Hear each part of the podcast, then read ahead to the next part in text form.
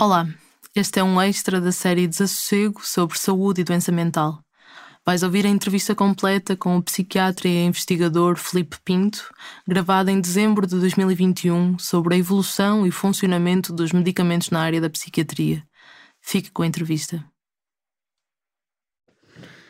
Uh, pronto, meu nome é Filipe, eu sou psiquiatra, Uh, fiz o meu percurso académico e formativo de médico todo no Porto, portanto estudei no ICBAS, depois fiz o ano comum no Hospital Santo António, depois fiz a especialidade no Hospital São João, aqui no Porto. Um, eu tenho um percurso um bocadinho atípico, portanto eu mais ou menos a meio da minha formação específica em psiquiatria comecei a trabalhar na área dos ensaios clínicos, um, no sítio onde trabalho hoje, na Blue Clinical, um, e a Blue Clinical faz uma coisa muito particular, em Portugal não existe outra entidade a fazê-lo desta maneira. Nós o que fazemos na Blue Clinical é desenvolvimento farmacêutico na vertente clínica, ou seja, alguém a montante já desenvolveu um medicamento, um novo tratamento, um, e há que testá-lo em humanos para depois poder chegar ao mercado. Eu comecei a trabalhar na Blue Clinical como médico de investigação, em que estava diretamente com os, os participantes, os participantes saudáveis, são estudos de fase 1, são tipicamente em voluntários saudáveis, um, e comecei a ganhar um gosto por esta área, porque uhum. é uma área que nos permite perceber o que é que, como é que se chega ao mercado, como é que o medicamento chega ao mercado. É uma área altamente regulamentada, mas que exige muito conhecimento científico para trabalhar dentro dessa regulamentação, é um desafio. Um, e chegando ao final do, da, da, minha especialidade, houve a oportunidade de uh, ficar na área da investigação clínica ligada à psiquiatria. E, portanto, para mim era o melhor dos dois mundos e fiz esta, esta, esta viragem no sentido da investigação clínica na vertente da psiquiatria, que é aquilo que uhum. faço. Entretanto, já desempenhei também o papel na, na, na chefia do Departamento de Produção de Documentação, do protocolo de estudo, dos consentimentos informados, que são os uhum. materiais que se dão aos participantes dos ensaios e atualmente sou o diretor de desenvolvimento de negócio e da escrita médica aqui na Blue Clinic. Ok. E só pedir um apontamento que é explicar o que é, que é escrita médica. A escrita médica é a parte da investigação clínica em que se produz os documentos dos estudos, uhum. um, que são, a, digamos, a coluna dorsal de um estudo. Quando eu estou a fazer um ensaio clínico, um estudo, eu tenho que ter um protocolo que diz exatamente o que é que eu vou fazer, em que sequência, em que momento, que cuidados vou ter de segurança e que, que, que medidas de eficácia eu vou ter uhum. eh, para garantir que tenho resultados válidos e úteis para a ciência e, como um todo, para a humanidade. Portanto, o protocolo é um documento, não é uma escrita uh, romântica, certo. portanto, é uma, é uma escrita muito metódica e muito rigorosa. E além do protocolo, outro documento extremamente importante é o consentimento informado, que é, o consent... é, é a explicação em terminologia simples para os potenciais participantes daquilo, daquilo em que consiste o ensaio e de todos os momentos que eles vão ultrapassar durante o ensaio, dos riscos, dos potenciais benefícios. Portanto, é essa, a, a, escrita médica envolve outros documentos, mas estes serão assim os dois essenciais. Uhum. Um, e a recuar um bocadinho, uh, talvez à segunda metade do século XX, à história recente do desenvolvimento dos psicofármacos, um, nos anos 50 e 60 houve um boom, uh, a descoberta de, de vários uh, psicofármacos, antipsicóticos clássicos, de, de neurolépticos que ainda hoje são, são utilizados nos hospitais, antidepressivos uh, tricíclicos, a comercialização do lítio, um, ehm, e, ou seja, a colocação do, no mercado destes ansiolíticos, de, mas essencialmente antidepressivos e antipsicóticos, mudou por completa face da psiquiatria um, ao criar estas alternativas mais eficazes para os doentes e alavancar o fim dos, dos asilos, o regresso das pessoas às comunidades. E podia, podia explicar, uh, do ponto de vista de quem trabalha na indústria farmacêutica, este boom e a evolução que se deu desde então? Um, a, a, descoberta de alguns psicofármacos, nomeadamente dos próprios antidepressivos, os tricíclicos, dos mais antigos e até dos antipsicóticos típicos, dos quais os mais precoces foram os menos potentes, ou seja, descobrimos fármacos que eram essencialmente sedativos, ainda tinham algum efeito antipsicótico, mas eram essencialmente sedativos. A descoberta desses fármacos todos foi acidental.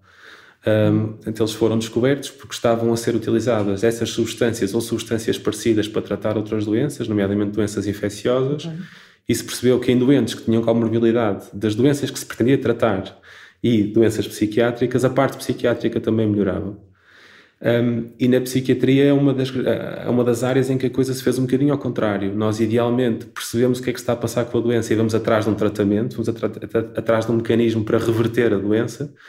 E na psiquiatria aconteceu ao contrário. Nós fomos tendo, foram aparecendo medicamentos que atenuavam a doença e então nós fomos tentar perceber como é que eles funcionavam para conseguirmos entender a doença. Ora, a, a descoberta desses medicamentos ainda hoje está uh, na base daquilo que nós entendemos das doenças. Por exemplo, na depressão, aquilo que nós falamos muitas vezes é da hipótese trimonoaminérgica. Uhum. Portanto, é que isto quer dizer o quê? Que na depressão nós temos a dopamina, a adrenalina e a serotonina, que são os três neurotransmissores, portanto, as três moléculas que são responsáveis por sinalizar as nossas emoções, assim numa linguagem muito simplificada. Uh, portanto, a hipótese diz que a perturbação dessas três, dessas, destes três transmissores é que estarão na gênese da depressão. Uhum. Portanto, de facto, quando nós pegamos em cérebros ou tecido cerebral ou líquor, ou seja, líquido que envolve o cérebro, vemos que uh, esses cérebros de pessoas que estejam deprimidas têm alterações nesses neurotransmissores, mas é, concluímos isso porque os fármacos que tratam a depressão, de facto, manipulavam essencialmente esses três neurotransmissores e, e, portanto, daí a teoria. Portanto, na altura em que se descobriu que esses fármacos faziam alguma coisa à doença psiquiátrica, começaram-se a explorar uh, alternativas aos primeiros, ou seja, um primeiro fármaco vem e resolve uma certa doença e aquilo que se começa a fazer é vamos trabalhar à volta deste fármaco a tentar arranjar outros que sejam ou melhor tolerados ou mais eficazes. Uhum.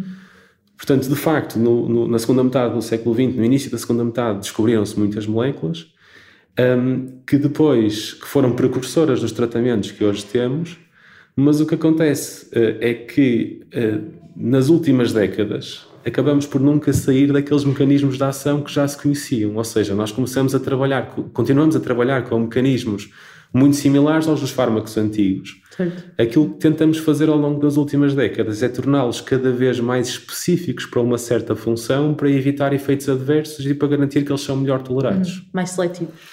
Mais seletivos. Sendo que a seletividade nos, nos, nos, nos medicamentos psicoativos é sempre uma seletividade uh, subjetiva. Uhum. Porquê? Porque nós, quando estamos a falar de medicamentos que atuam no sistema nervoso central, temos três, três matérias que temos que discutir, que é, eu dou este medicamento e será que ele chega ao cérebro? Porque existe uma coisa que se chama a barreira hematoencefálica. Uhum. O, o, o, líquido que envolve o cérebro é um filtrado do sangue e, portanto, de alguma maneira, um medicamento para ter atividade no sistema nervoso central tem que passar essa, essa barreira para poder chegar ao tecido.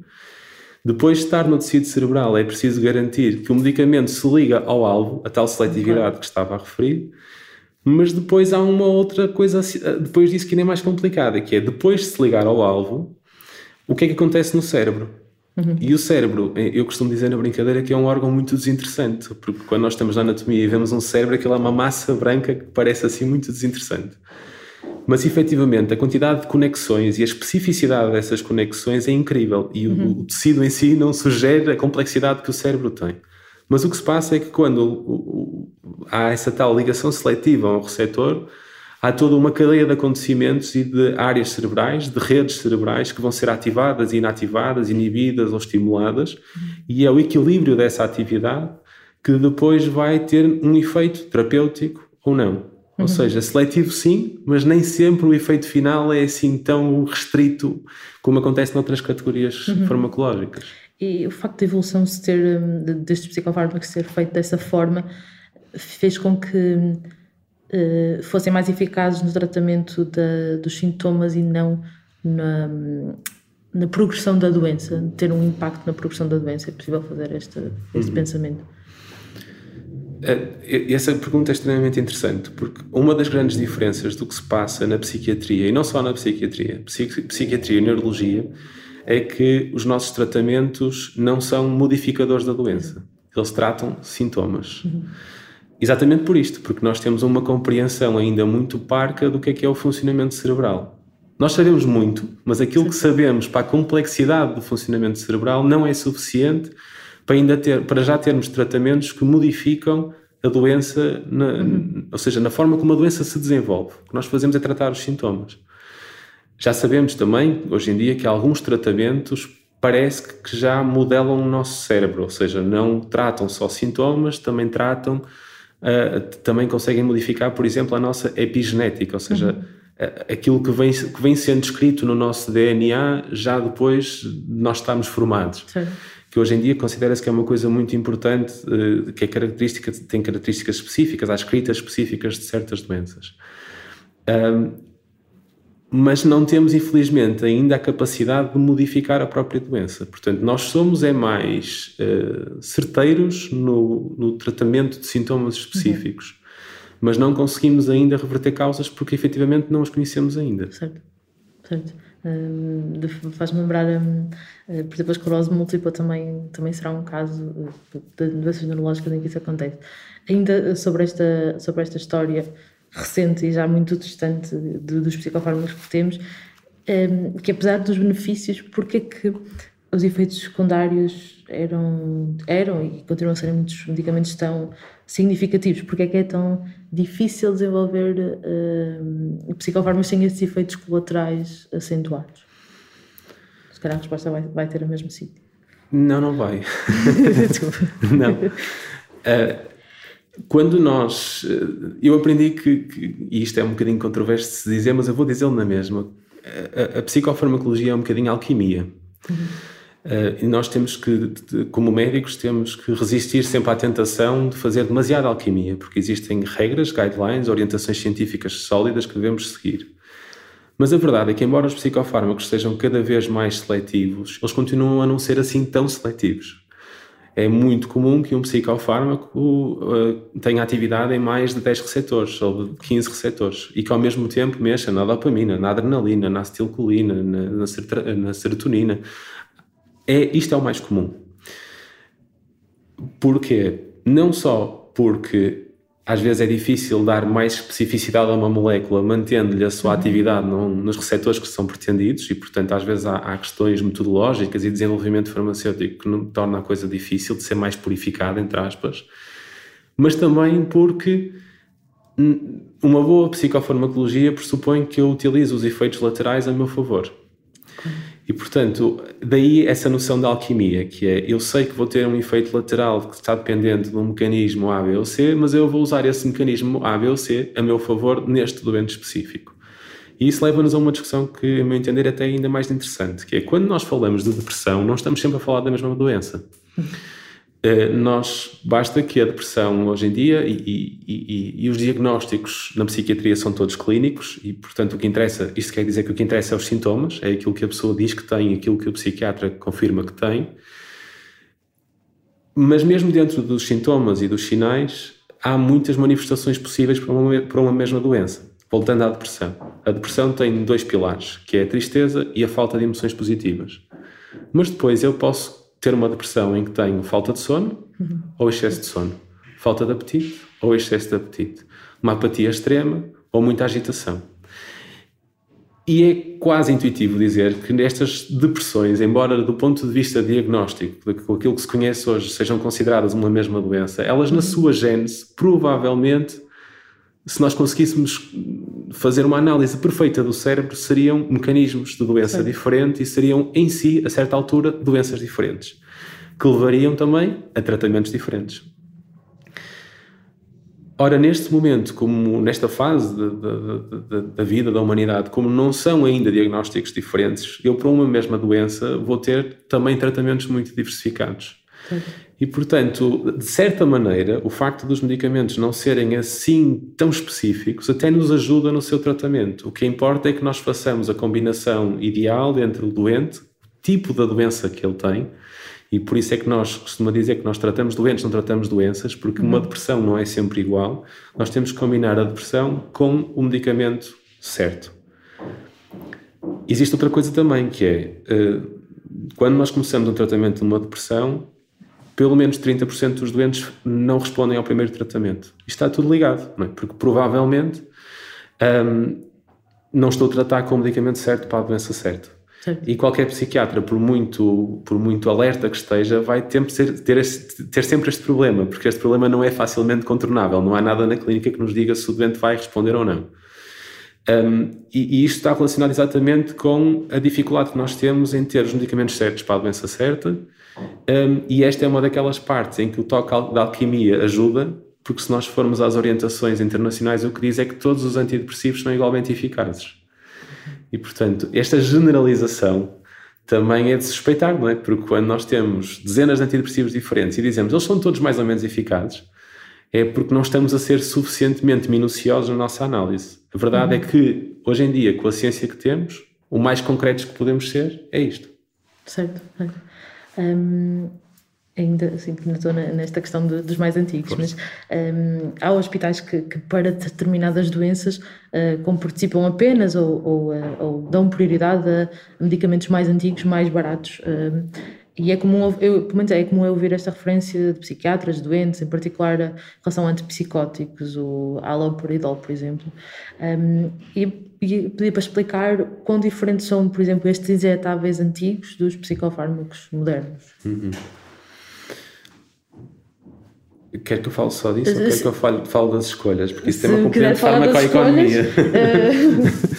Não, então, então vou, vou, vou, mais diretamente à pergunta que me colocou. O quão diferentes são os antipsicóticos? Há diferenças muito grandes entre os antipsicóticos típicos e os antipsicóticos atípicos. E para facilitar, os, os, os típicos são os antigos uhum. e, os, e os atípicos são os chamados de nova geração, os mais recentes. Um, mas eles não se dividem só entre antigos e mais recentes. Eles dividem-se também em termos de potência. Okay. E quando nós falamos em potência, estamos a ver já, tem já uma relação com o diagnóstico. Um antipsicótico potente é um antipsicótico que consegue tratar uma perturbação psicótica, uma esquizofrenia, uma perturbação delirante persistente, e conseguem tratá-la em monoterapia, ou seja, utilizados uhum. sozinhos e em doses que não precisam de ser muito altas. Um antipsicótico uh, pouco potente ou de baixa potência. É um antipsicótico que dificilmente em uh, isolado conseguirá tratar os, os, sintomas psicóticos. Portanto, os antipsicóticos, também importa dizer, são muitas vezes utilizados naquilo que nós chamamos de ser o off-label, ou seja, uhum. eles não estão aprovados para aquela indicação, mas como há benefício verificado na clínica, os médicos assumem a responsabilidade de o prescrever para outras finalidades, para acalmar os doentes, ansiedades, às vezes em doses baixinhas, para tratar insónias que, insónia que seja mais difícil de tratar com, com outros medicamentos mais comumente utilizados, como os calmantes mais, digamos, vulgares. Um, mas, uh, além de, de, de, de haver esta distinção da potência, das alta potência e de baixa potência, nós temos então que ver o diagnóstico e porque é que vamos utilizar o antipsicótico. Assumindo então que estamos a tratar só perturbações psicóticas, uhum. as tais esquizofrenias, a perturbação delirante persistente ou até algumas fases da doença bipolar, eu à partida terei que utilizar um antipsicótico potente. Uhum. E dentro dos potentes tenho os típicos, os antigos, e tenho os atípicos, os mais recentes. De facto, para um doente que seja um doente psicótico crónico, que responde aos antipsicóticos de nova geração, há vantagens. Há vantagens, e, e indo mais diretamente à pergunta que me colocou, porque é que há vantagens? Porque em termos de funcionamento eles são diferentes. O uhum. antipsicótico clássico, típico, o antigo, faz um bloqueio da dopamina e faz um bloqueio da dopamina de uma forma muito potente no cérebro. E muito potente e muito indiscriminada o que faz com que venham muitos efeitos laterais. Uhum. De facto, é preciso bloquear a dopamina em algumas partes cerebrais para fazer a regulação daquilo que, infelizmente, nessas doenças está desregulado, mas ao disparar para toda, para toda a dopamina cerebral, ao bloqueá-la toda, vou ter, por exemplo, sintomas muito parecidos com os do Parkinson. Uhum. O Parkinson é uma doença que acontece porque tenho pouca dopamina. Se eu bloquear a dopamina artificialmente, estou a, fazer, estou a causar sintomas muito parecidos com os do Parkinson que não, que, que não são só motores, não são só físicos, mas também são intelectuais. Okay. Vou atrasar o pensamento, vou bloquear o pensamento, vou perturbar a parte da interação social. E, portanto, os antipsicóticos ditos típicos são uh, potencialmente piores no controle da, das doentes, porque uh, até os controlam do ponto de vista de sintomas, mas têm muitos efeitos laterais Sim. incapacitantes, especialmente a longo prazo. Os antipsicóticos atípicos podem ser igualmente eficazes, às vezes, mesmo assim, mesmo dos, dos, dos, atípicos, dos novos, que são altamente potentes, digamos assim, podem não funcionar nos doentes, mas quando funcionam acabam por ser preferíveis porque fazem na mesma um bloqueio da dopamina, uhum. mas ao mesmo tempo promovem indiretamente a libertação de dopamina em zonas do cérebro onde ela continua a fazer certo. falta.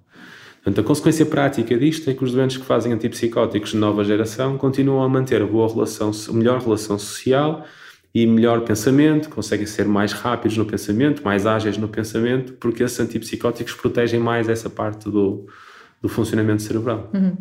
E, e lhe perguntar a sua opinião sobre as escolhas, se uh, é realmente justificado, por exemplo, uh, escolher um injetável antigo mais barato, com mais efeitos secundários. Uh, o que é que acha desta, destas escolhas? Se quiserem por aí. Uh, a escolha entre, entre um antipsicótico típico ou atípico, da perspectiva dos clínicos, é uma, uma escolha muito baseada na eficácia e na tolerabilidade. Portanto, são estas duas coisas. Um doente que tenha uma perturbação psicótica, ou que é desses que estamos a falar, porque quando falamos de injetáveis de longa duração, estamos a falar de perturbações psicóticas crónicas, a minha prioridade é primeiro controlar os sintomas eh, que causam mais disfunção ao doente, que são tipicamente, nem sempre, mas tipicamente, uh, os delírios, portanto, as uhum. ideias fora do normal, as alucinações, os episódios de agitação, porque é isso que, no fundo, vai afastá-los cada vez mais da interação social, porque se tornam pessoas de, de muito de, difíceis de lidar e que estão em sofrimento por terem esses sintomas. Se for possível usar um antipsicótico atípico para controlar essa, esses quadros, é preferível. Portanto, se o doente conseguir ficar controlado com um antípico excelente e ainda por cima melhor tolerado. E a evidência hoje diz-nos que a esmagadora maioria dos doentes vai ficar bem com um antipsicótico atípico na dose certa. Portanto, essa deveria ser, um, deveria ser a escolha e, efetivamente, os psiquiatras tendem a escolher, não só em Portugal, mas no resto do mundo, tendem a escolher estes antipsicóticos, antipsicóticos sempre que os têm no seu arsenal. Uhum. Mas depois existem outras, outras, outras condicionantes que ultrapassam a barreira clínica, que têm a ver mais com a farmacoeconomia e com as decisões de, de, de económicas e mesmo económicas da aquisição dos medicamentos e da disponibilização desses medicamentos no, nos hospitais. Infelizmente, sabemos de situações em que a escolha ainda não é possível, porque no mundo ideal essa escolha seria possível em todos os hospitais e, portanto, ficaríamos só restritos aos critérios clínicos e Sim. usaríamos, reservaríamos então os antipsicóticos típicos com mais efeitos laterais para os doentes que efetivamente tivessem que recorrer a eles por não dar, por não terem resposta com antipsicóticos da nova geração. Certo, certo. Um, agora ia a uma das coisas que, que falamos anteriormente, uh, numa conversa anterior, um, é ponto assente em análise nesta área da indústria farmacêutica que o progresso substancial que tem sido feito neste, na, nas ciências básicas do cérebro ainda não se traduz um, em resultados clínicos bem-sucedidos para tratar as doenças do, do sistema nervoso central, da depressão, da esquizofrenia, Parkinson, Alzheimer, e ele pediu para explicar porquê, sabendo que há uma lista bastante considerável de possíveis razões, mas em particular o que é que acontece no caso das, das doenças psiquiátricas, porque é que há este desfazamento um, entre aquilo que se começa a saber mais e os resultados práticos uh, uhum. da investigação. Um estudar o cérebro é, é de facto muito complicado por causa daquilo que estávamos a falar há pouco. O cérebro funciona em rede. Uh, mesmo que um medicamento chegue ao cérebro e mesmo que ele uh, atinja o receptor que nós pretendemos, e, e quando falamos em medicamentos, falamos sempre nisto: há sempre um alvo, há sempre um medicamento que vai atingir um alvo. Em muitas funções do nosso organismo, isto é uma, uma coisa muito fácil de avaliar. X concentração de um medicamento atinge uma certa área uhum. do corpo, vai ocupar estes receptores, estes alvos, e isso vai dar uma resposta que é previsível. No cérebro, esta relação nunca é linear. Eu não sei, depois de uma administração, muitas vezes não sei quando chega ao cérebro desse, dessa medicação. Um, estudar isso em humanos é muito complicado, porque eu, para estudar a concentração do medicamento no sangue, tiro sangue, mas eu, para, uhum. para estudar aquilo que chega a, ao, ao cérebro, tenho que fazer uma picagem para tirar líquido cefalorraquidiano, habitualmente é uma picada nas costas, com uma agulha grande, só se pode tirar pouquinho volume e não se pode tirar muitas vezes, só se pode tirar uma, duas vezes, assim no espaço de uma semana já, já correu muito bem, mais ainda em pessoas saudáveis, que é habitualmente o modelo em que se faz, é uma coisa muito complexa. Portanto, logo a começar eu não consigo, tenho muita dificuldade em avaliar quanto medicamento chega ao cérebro. E depois de chegar, ele tem que, de facto, ligar-se ao receptor certo. Quando nós estamos a fazer a investigação clínica, a testar medicamentos novos, eu, quando estou a começar um ensaio no ser humano, eu vou usar uh, informação que venha dos animais. E quando estou a usar informação que venha dos animais, eu tenho que arranjar aquilo que eu chamo um modelo válido. Ou seja, tem que ser um, um, um animal, uma espécie, que para aquele órgão e para aquele mecanismo possa ser homólogo do homem, seja parecido com o homem. Nós sabemos que o nosso cérebro é muito mais complexo e muito mais evoluído, mesmo que o dos, que o dos primatas. E, portanto, é difícil ter um modelo que me dê uma previsão segura do que é que vai, que vai acontecer no, no homem quando eu já estou a entrar nos ensaios no homem. Portanto, isso é outra barreira adicional. Portanto, não só não sei quanto é que chega, não tenho um modelo para me prever isso e depois tenho que ver a afinidade aos receptores, ou seja, se ele se liga, se não se liga aos receptores que eu pretendo. Aí já vamos tendo modelos, tanto nos animais como in vitro, ou seja, em, em modelos laboratoriais de células e partículas subcelulares, às vezes. Um, já consigo ter maior previsibilidade, mas mesmo assim às vezes não é bom, não é o suficiente. Mas mesmo que eu saiba se o medicamento tem boa afinidade ou não para o receptor, se liga ou se não se liga bem àquele receptor, o que vem a seguir é que é o problema, que é o funcionamento das redes neuronais, das redes cerebrais. Uhum. Um, e isto é muito. Portanto, eu, depois de, de, um, de, um, medicamento se ligar lá, o que é que acontece no cérebro efetivamente? Certo. certo? E depois qual é a relação daquilo que acontece no cérebro com o comportamento da pessoa, que é a dimensão uhum. seguinte. Ou seja, eu por mais que vá desenvolvendo modelos para analisar o cérebro, esses modelos eh, têm que, têm que integrar toda esta informação. Eu tenho que ser capaz de dizer se chegou ao cérebro, o que é que aconteceu especificamente no cérebro, como é que se distribuiu, como é que agiu no, no, no alvo e depois que repercussão isso teve no comportamento, no, no, no funcionamento cerebral e depois como é que isso se refletiu no comportamento. É muito difícil ligar estes dados todos.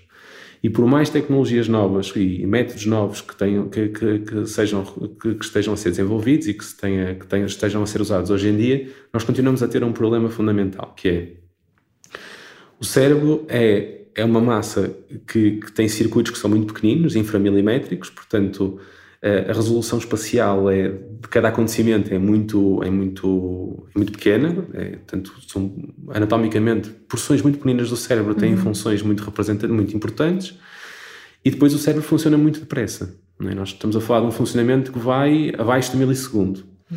E nós não temos nenhum método diagnóstico ou de análise cerebral hoje em dia que consiga combinar uma ótima resolução temporal, ou seja, que faça muitas análises muito repetidas, e não, não conseguimos combinar isso com boa resolução espacial. As ressonâncias que nós temos que avaliam o funcionamento cerebral têm uma diferença de ativação de uns segundos. Okay. Ou seja, nos segundos no cérebro acontece muita, muita coisa. E é muito difícil essa perceber. A informação perde-se. Perde-se a ligação uh, àquilo que está a acontecer a cada momento. Portanto, a solução que, que, que se tem arranjado, portanto, e isto, isto, esta dificuldade em perceber o funcionamento do cérebro no tempo e no espaço, que zona cerebral é que está a fazer certa coisa num certo momento, a incapacidade que eu tenho de caracterizar isto é que me leva à dificuldade de criar novos fármacos, porque eu efetivamente não consigo perceber o que é que está a acontecer em detalhe no cérebro. Por mais informação que eu vá recolhendo, continua a não chegar ao cerne da questão. Uhum.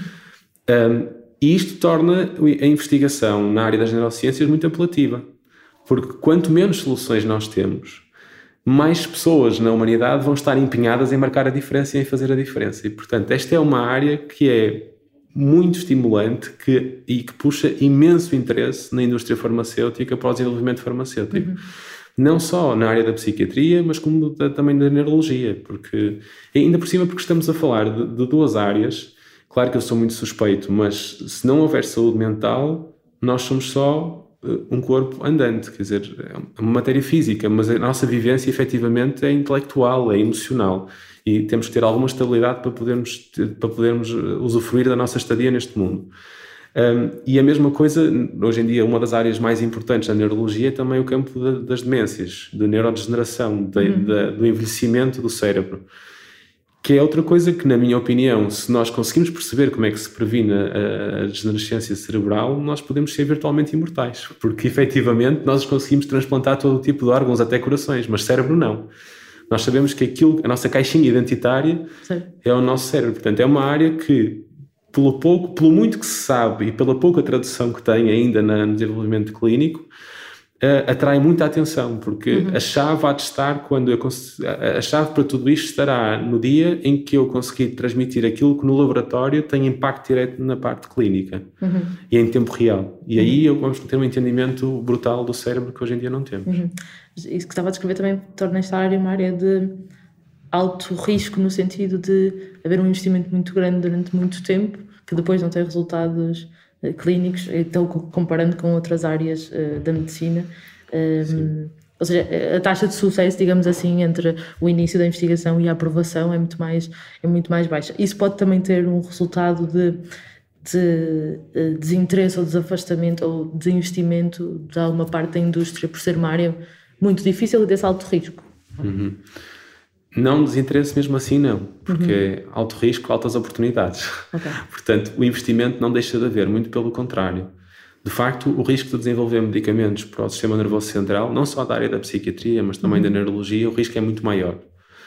De tudo aquilo que é feito nas universidades e no desenvolvimento laboratorial, só menos de 10% dessas moléculas alguma vez na vida vão passar para serem administradas no homem. Para os ensaios de entrada no homem, que tipicamente são feitos em voluntários saudáveis, exatamente como fazemos na Blue Clinical. Ah, só uma pequena porcentagem chega ao humano e depois há um problema maior, que é quando nós chegamos à fase 3, portanto, antes de chegar no medicamento chegar ao mercado, existem três fases de testes em humanos: a fase uhum. 1, 2 e 3. E a fase 3 é a fase em que eu já estou a testar em doentes, em pessoas que têm a doença que eu pretendo tratar com aquele medicamento. Uhum. E quando eu chego à fase 3, eh, dois terços dos medicamentos falham na, na, na fase 3. E isso é que é, eh, além dos 10% que só, porque só 10% passam para a fase 1, desses 10% depois ainda perco dois terços deles. E esse, esses dois terços são uma fração particularmente alta em relação com outras áreas de uhum. tratamento. E, portanto, o risco de facto para a indústria farmacêutica quando desenvolve medicamentos para o sistema nervoso central é um risco muito alto. Ainda por cima, como as, as teorias que estão por detrás das moléculas, porque eu para entrar no ser humano, obviamente, tenho que ter uma teoria que suporte a minha ideia de que o medicamento vai funcionar para uma certa doença.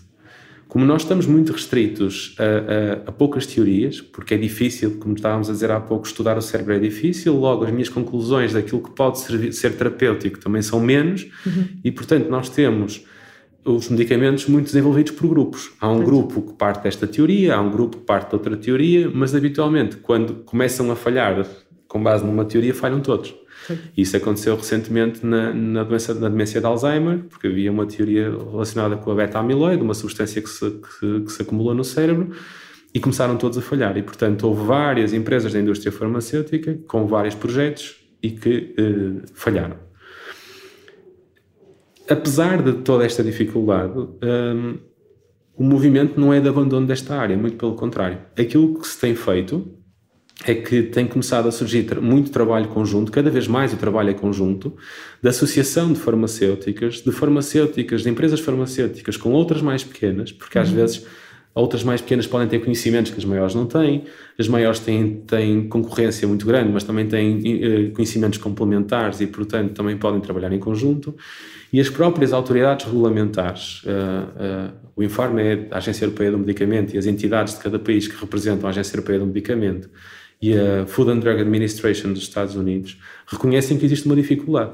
Uhum. E essas autoridades existem, obviamente, para garantir que está toda a gente a fazer um trabalho sério e seguro para, para os participantes dos ensaios, mas também é sua função garantir que há as condições necessárias para conseguirmos criar novidade científica e surgirem novos tratamentos.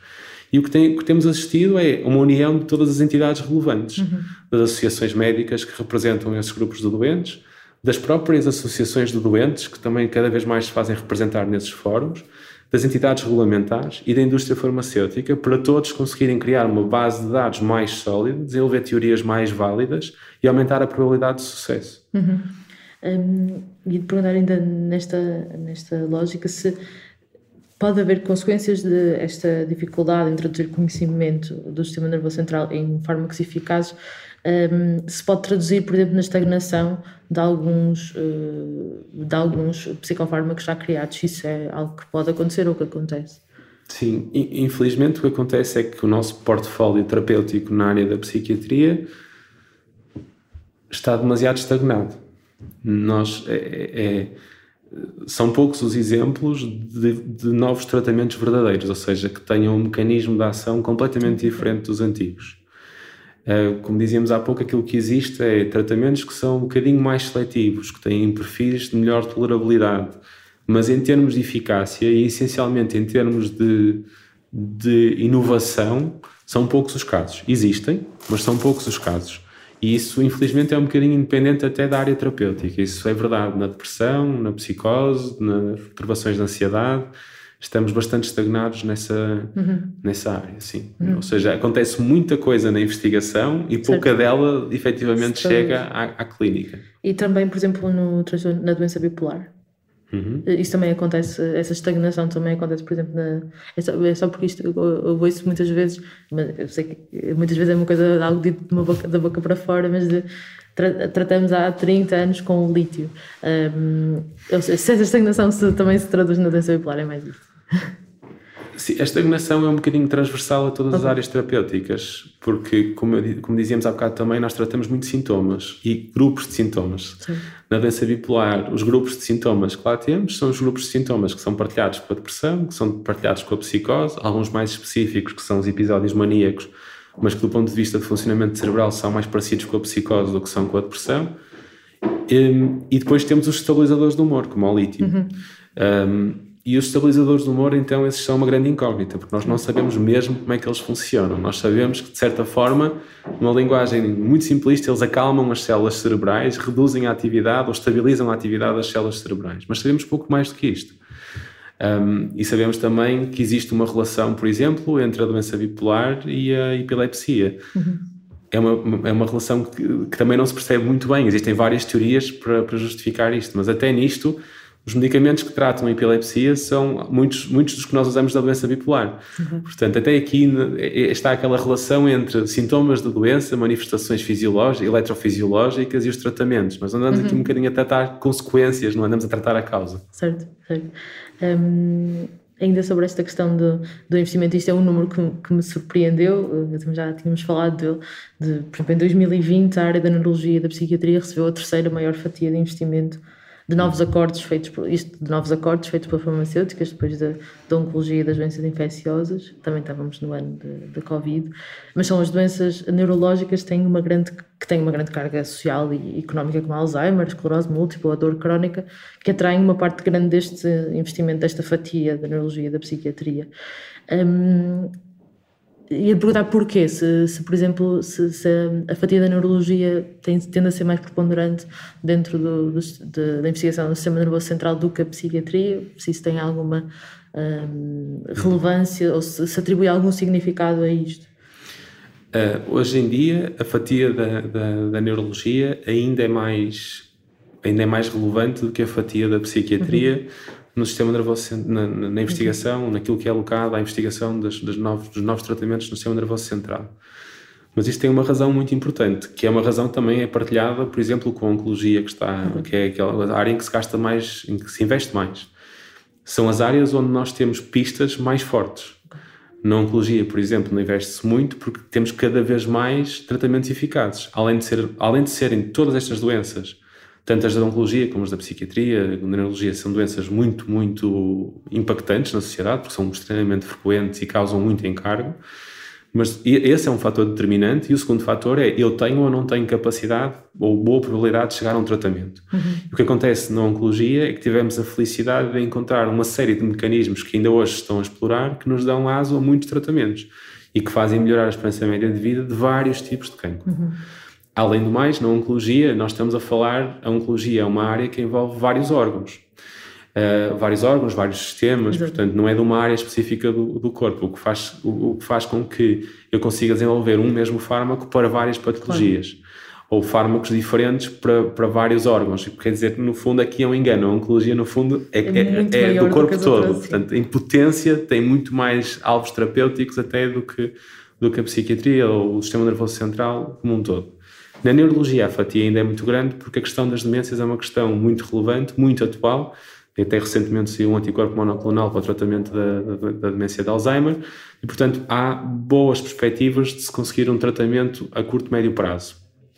Na psiquiatria, ainda não há assim, não há assim tantas boas dicas para, okay. que, para que se faça tanto investimento nessa área ou tão massivo nessa área. Um, ainda assim, quando se faz um ensaio em psiquiatria, há complexidades muito específicas. Porque um ensaio para demonstrar a eficácia de um medicamento uh, precisa de ter condições muito standardizadas, ou seja, as pessoas que estão a participar têm que ter condições muito parecidas, que é para eu poder uhum. comparar o efeito de várias doses ou de um ativo contra um placebo, não é? Um, um, um medicamento, muitas vezes, melhor, uma das melhores formas de comparar a eficácia é comparar a eficácia desse medicamento com nada, uhum. e daí a, a, noção do placebo. Um, e na psiquiatria é muito difícil standardizar as, as situações, porque uh, a minha vivência emocional, psicológica, o meu bem-estar, as minhas relações sociais, o simples facto de eu ir ao hospital é algo que condiciona o meu estado mental. A psiquiatria sofre muito disto, que é o cérebro, o cérebro na perspectiva social, emocional, comportamental, é, um, é extremamente plástico e muda muito facilmente, às vezes em um espaço de segundos ou de minutos. Uhum. E, portanto, a complexidade anexa um, ou associada a um, um, ensaio na área da psiquiatria é tipicamente muito maior e isso também dificulta e encarece os ensaios. Uhum. Porque se eu tenho muitos fatores confundidores a interferir com os resultados, eu vou precisar de muito mais gente para chegar a uma conclusão. Então, tipicamente, preciso de estar em populações maiores para atingir uhum. conclusões. Sim, essa ideia do ambiente controlado uh, ser uma, uma ideia muito difícil de atingir. Uh, aí, sim, percebo. Um, e é só para mais uma uh, último tema que tem a ver com. Um, e eu perguntar que impacto é que teve ou tem na investigação clínica de psicofármacos a concentração da indústria farmacêutica ao longo deste século. Por exemplo, a Biogen, que é, que é líder nesta área do, do, do sistema nervoso central, tinha em 2019 cerca de 10% do mercado, tinha 4 dos 15 fármacos mais vendidos. Uhum. Um, que impacto é que acha que isto tem? Isso é algo positivo ou não para... Isso não é muito preocupante em si, eh, porque essa a, a ideia é interessante nós percebermos como é que as Big Pharma são e se mantêm em Big Pharma, porque uhum. se nós olharmos para a estatística ao longo dos anos, o número de empresas que desenvolvem fármacos, que desenvolvem novos medicamentos, está em flecha. Uhum. Nós temos quase mil ou dois mil novas empresas todos os anos no mundo a desenvolver medicamentos e tem a ver um bocadinho com a forma como o mercado se desenvolve. Então, como é que isto acontece? Aquilo que acontece é que eh, nas academias, nas universidades, nos laboratórios pré-clínicos, portanto, quando estão a desenvolver novos tratamentos, assim que surge uma nova molécula, habitualmente essa molécula dá origem a uma pequena empresa que é uma spin-off de uma universidade ou uma uhum. empresa por iniciativa, por iniciativa privada pequena que decide ficar com aquela molécula e que é no fundo uma startup. É muito, uhum. são, são, pequenas startups que têm uma molécula e que depois, ou duas ou três, que às vezes uma mesma linha de investigação conseguem tirar mais que uma molécula. E depois começam a levantar, a fazer levantamento de rondas de investimento, exatamente como uma startup dita normal, regular, e fazem os seus primeiros ensaios. Uhum. Os tais ensaios de fase 1 os ensaios de fase precoce, que é aquilo em que a Blue Clinical se foca. O que nós fazemos é dar apoio a essas empresas para conseguirem fazer os seus uhum. primeiros ensaios. Essas empresas são as biotech? São as, sim, são pequenas biotech. Uhum. Um, quando essas pequenas biotech começam a ter bons resultados nas fases precoces, fase 1, fase 2, um, que são sempre estudos mais pequenos, porque os estudos de fase 1 e fase 2 têm dezenas de pessoas, no máximo vá até 200 pessoas nas fase 2, um, são estudos que ainda são comportáveis. Isto é tudo muito dispendioso porque é tudo altamente regulamentado, tem, eh, são coisas que demoram muito tempo, demoram, podem demorar vários anos a, fazer uhum. estes ensaios, muitos períodos de follow-up, de seguimento para garantir a segurança e a eficácia dos fármacos. Quando chegam ao final destes estudos com bons, com bons resultados, um, podem ser e muitas vezes são comprados pelas grandes pharma, pelas big pharma que no fundo diminuem o seu próprio risco, porque esse risco inicial já foi corrido por outras empresas mais pequenas.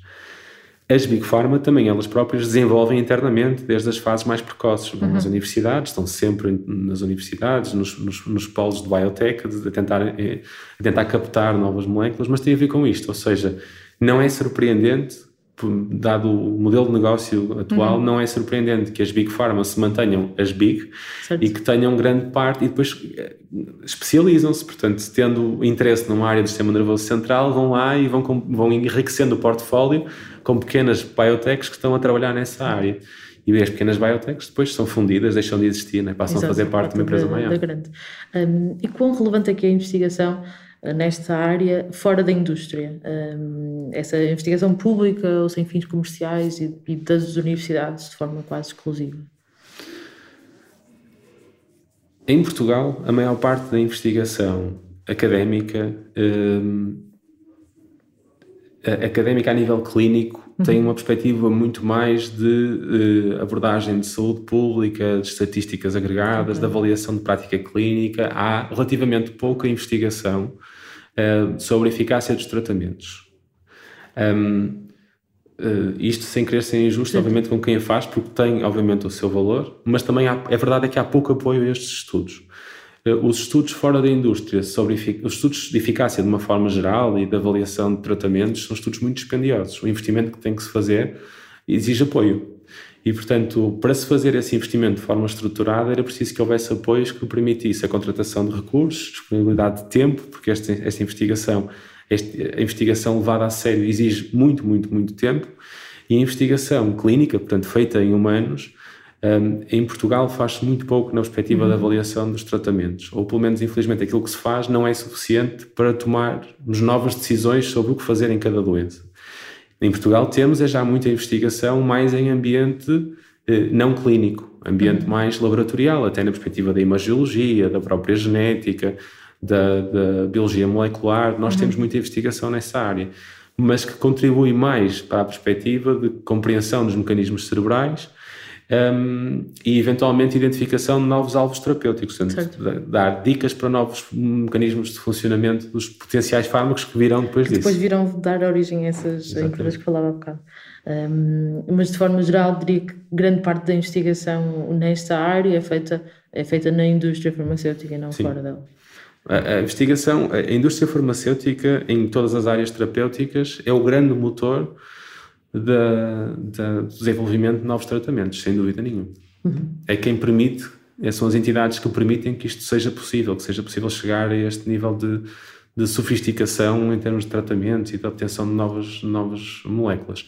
Aquilo que acontece muitas vezes é que as grandes empresas que estão a desenvolver ensaios clínicos já em doentes depois elas próprias estão interessadas em trabalhar com hospitais. Uhum. É uma das coisas que nós fazemos na Blue Clinical, nós temos uma rede que se chama Clinical Research Partnership, em que nós temos uma parceria com vários hospitais nacionais, com quem em, que apoiamos a, a, a, poderem realizar este tipo de estudos. Uhum. Exatamente por causa da quantidade de documentação que é gerada e das regras que, são, que, são, que têm que ser cumpridas, é tudo bastante complexo.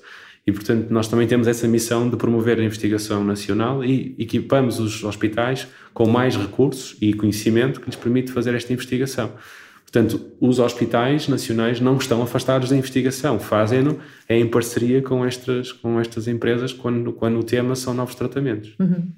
Um, queria fazer duas últimas perguntas. Uma delas tem a ver com uma ideia que queria perceber se, se concordava. Esta ideia uh, foi mencionada numa, numa entrevista, neste caso era, era com o Fernando Araújo, antigo secretário de Estado da Saúde, que falávamos da questão do, do estigma, da doença mental, e ele desenvolveu esta ideia de que os doentes mentais estão sozinhos e nem sequer têm consigo, uh, a frase dele, a indústria farmacêutica que é um player importante, ou que seria um player importante que, por exemplo, dá o exemplo de outras doenças como a diabetes ou as doenças cardiovasculares, em que há um certo um, presença pública ou, e política da, da, da, indústria. Ele dizia que, um, apesar da despesa individual para os doentes ainda ser considerável com fármacos, que as doenças mentais não tenham uma importância económica para uma farmacêutica como tem noutras doenças e, uh, e isso um, criava uma certa incapacidade de gerar dinâmicas de, de, de lobby ou de, ou de pressão uh, política para, para se dar mais atenção, a, por exemplo, às doenças mentais. Eu lhe perguntava se concordava e se, hum, tendo em conta o estigma e, e o isolamento dos doentes mentais na sociedade, como é que interpreta o papel social e político da indústria nesta, nesta área? É assim, nós não, não nos podemos esquecer que não é função da indústria farmacêutica cuidar dos doentes ou acompanhar os doentes ou estar. Uh, eles, eles têm, têm muitas vezes até ações de beneficência e têm, e têm fundos de, de ação social que faz uhum. parte cada vez mais hoje em dia das grandes empresas. Nós não, não me parece que se possa responsabilizar a indústria farmacêutica por, uh, ou acusá-la sequer de falta de atenção não nos podemos esquecer que a indústria farmacêutica tem que ir atrás daquilo que são boas oportunidades uhum. de desenvolvimento de tratamento, que certamente são boas oportunidades de negócio para eles, mas também vamos ser claros, são boas oportunidades para a humanidade. Porque de cada vez que eles chegam a um novo tratamento, a humanidade beneficia com isso.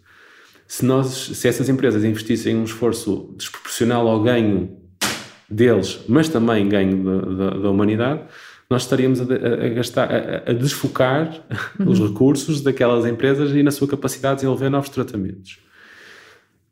O que eu consigo, o que eu consigo entender é que, de facto, a indústria farmacêutica se tem, está, tem estado menos presente de uma forma geral nos serviços de psiquiatria, na perspectiva de desenvolver novos tratamentos, porque infelizmente, como estávamos a falar, temos poucas oportunidades para, para o desenvolver. Mas isso acontece com outras áreas terapêuticas que já foram muito importantes e que hoje em dia já não são assim tão relevantes. Porquê? Por Porque já não existe tanta necessidade de desenvolvimento farmacêutico. Okay. Um, por exemplo, todas as áreas vão tendo algum desenvolvimento, mas, por exemplo, proporcionalmente, as áreas da pneumologia, por exemplo, okay. têm estado mais paradas. Okay. E a parte da oncologia, do cancro do pulmão, é muito mais trabalhada do que outras áreas da, uhum. da, da pneumologia. E a mesma coisa acontece na psiquiatria. Há menos oportunidades de desenvolvimento, há menos, está, há menos leads, há menos oportunidades de chegar a um, a um medicamento e, portanto, não estão tão presentes na perspectiva do desenvolvimento farmacêutico. Uhum. É normal que isto aconteça, faz Sim. parte. E, e, na sua opinião, essa menos oportunidades nunca tem a ver com falta de investimento ou de interesse nesse desenvolvimento? O interesse, o interesse está nas oportunidades de chegar a um novo medicamento.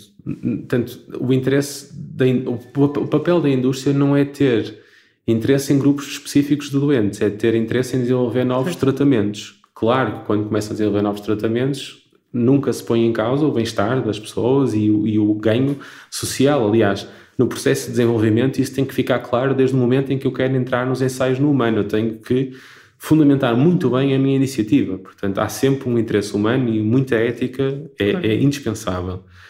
Mas não podemos pensar ao contrário, não podemos pensar a pedir à indústria farmacêutica que pense num subgrupo de doentes quando não existem grandes oportunidades de tratar essa, essas doenças.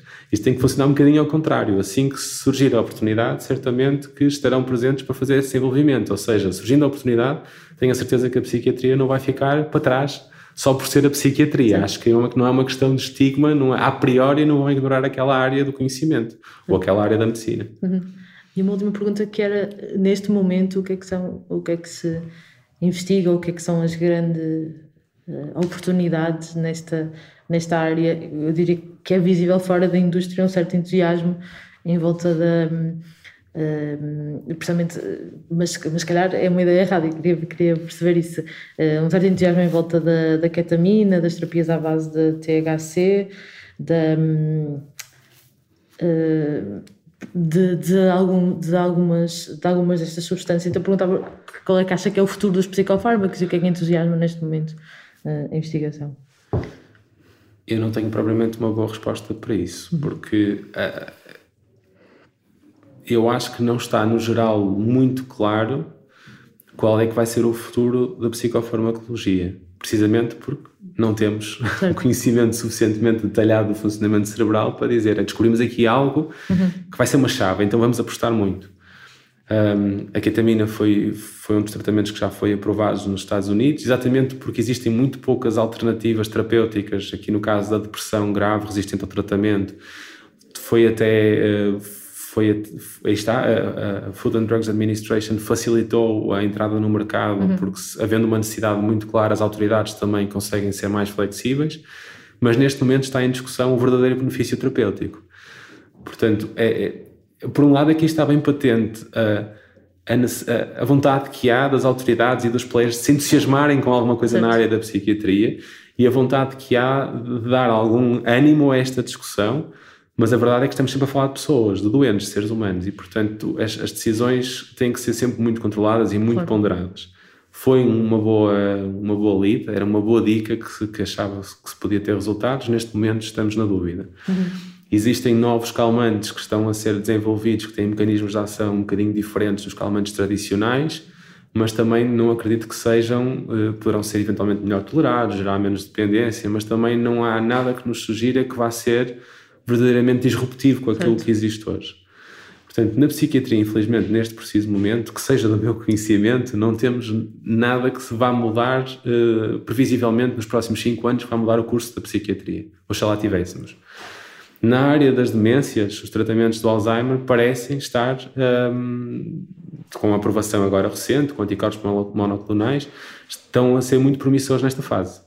Um, e não sendo, sendo ali a área da fronteira entre a psiquiatria e a neurologia, portanto, puxando um bocadinho a brasa aqui à área da psiquiatria, acho que existe aí mais potencial de mudar o curso das doenças do que existe na área da psiquiatria. Uhum.